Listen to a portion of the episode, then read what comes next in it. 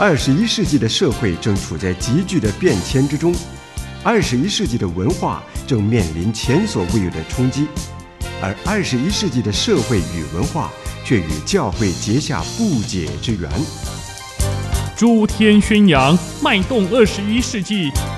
教会生活圈。弟兄姐妹，在今天的呃教会生活圈里面呢，志扬要从呃教会拆船方面有关于我们的拆船的心态来看一看我们的拆船的工作。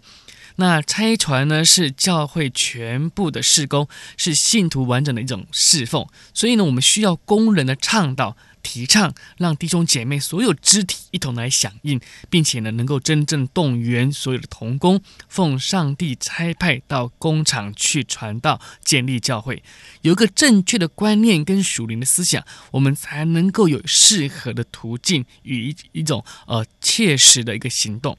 那我们就来谈谈在心态方面，先看呃传道人的心态好了，啊、呃，教会工人呢必须致力于倡导。而且呢，重视拆船，将教会的事工集中在拆船的意向跟使命上，不是没有困难的。有时候啊，我们会顾念到弟兄姐妹的力量，是否会过分强调呢？可能哎呀，增加他们的负担呢？哎呀，是否着重向外传道，会忽略我们教会本身的发展呢？于是，呃，顾此失彼，力不从心。这些顾虑啊，就使得有一些呃，我们的传道人，有些工人认为，呃，拆船工作只有逐渐发展，量力而行，用一个稳健跟平衡为原则比较恰当。而有些弟兄姐妹接受了呃福音机构的鼓励啊，在教会呢主动推动拆船，并且呢，呃，非常的催促教会的拆船的施工。于是呢，这样的情形产生之后啊，教会的传道人往往就会往另一种反方向、被动的一个呃情况来走。他可能呢更为强调教会本身要自己顾到自己的重要。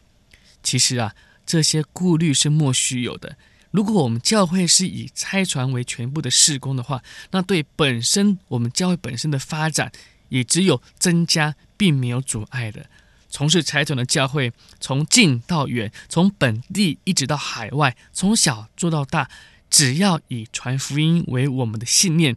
动员弟兄姐妹，鼓励在各方面的奉献，就是一个蒙福的秘诀。弟兄姐妹，呃，不要担心说，哎呀，我们做拆船侍奉，我们自己的教会就没有办法自己来支持。不，其实呢，当我们越做拆船，当我们越往外扩展的时候呢，教会自然人，上帝会蒙福，也会让我们能够有支持，也让我们能够茁壮。呃，除了传道人的心态之外呢，在拆传有关心态方面，我们要来看看有关于平信徒，就是一般弟兄姐妹的心态。平信徒呢，这个词呢，实在不是太恰当，因为呢，每一位信徒，每个弟兄姐妹都是君尊祭司的身份跟职分，所以啊，从上帝教导以色列人开始，一直到彼得领悟到这项的真理，圣经里都十分清楚的说明到。可是呢，一般信徒都以为自己不过是个平信徒，一般的信徒而已，在拆船的事工上，哎呀，顶多呢，我们做财务的奉献就可以了。哎呀，反正呢，都有宣教士从教会拆出去，那就算代表了。所以呢，我们自己可以不用去。其实呢，这样的想法并不是正确的。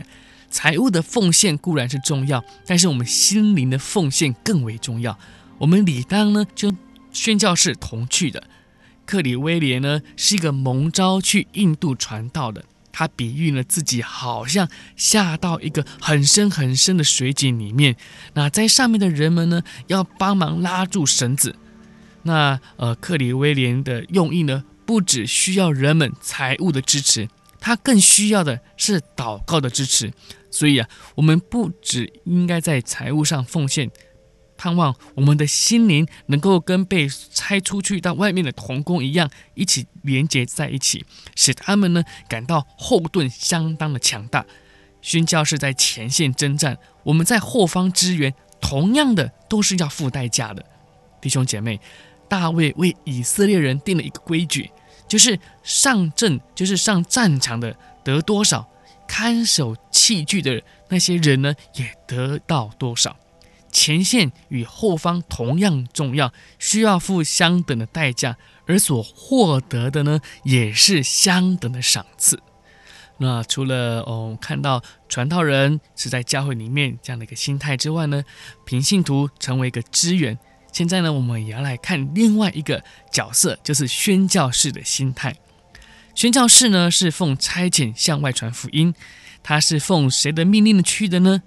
有人以为啊啊，他只是奉神的差遣，所以呢，他并不需要向教会负责，教会呢只要给予支持就可以了。也有人以为啊，哎呀，既然经过差传机构来差派，那就只要向机构尽责任就好了啊。教会的支持呢，仍是要经过机构的嘛。其实啊，差传的中心在教会，神是借着教会差遣工人的。我们从使徒行传里面就可以看到这样的一个例证。保罗、巴拉巴他们出去，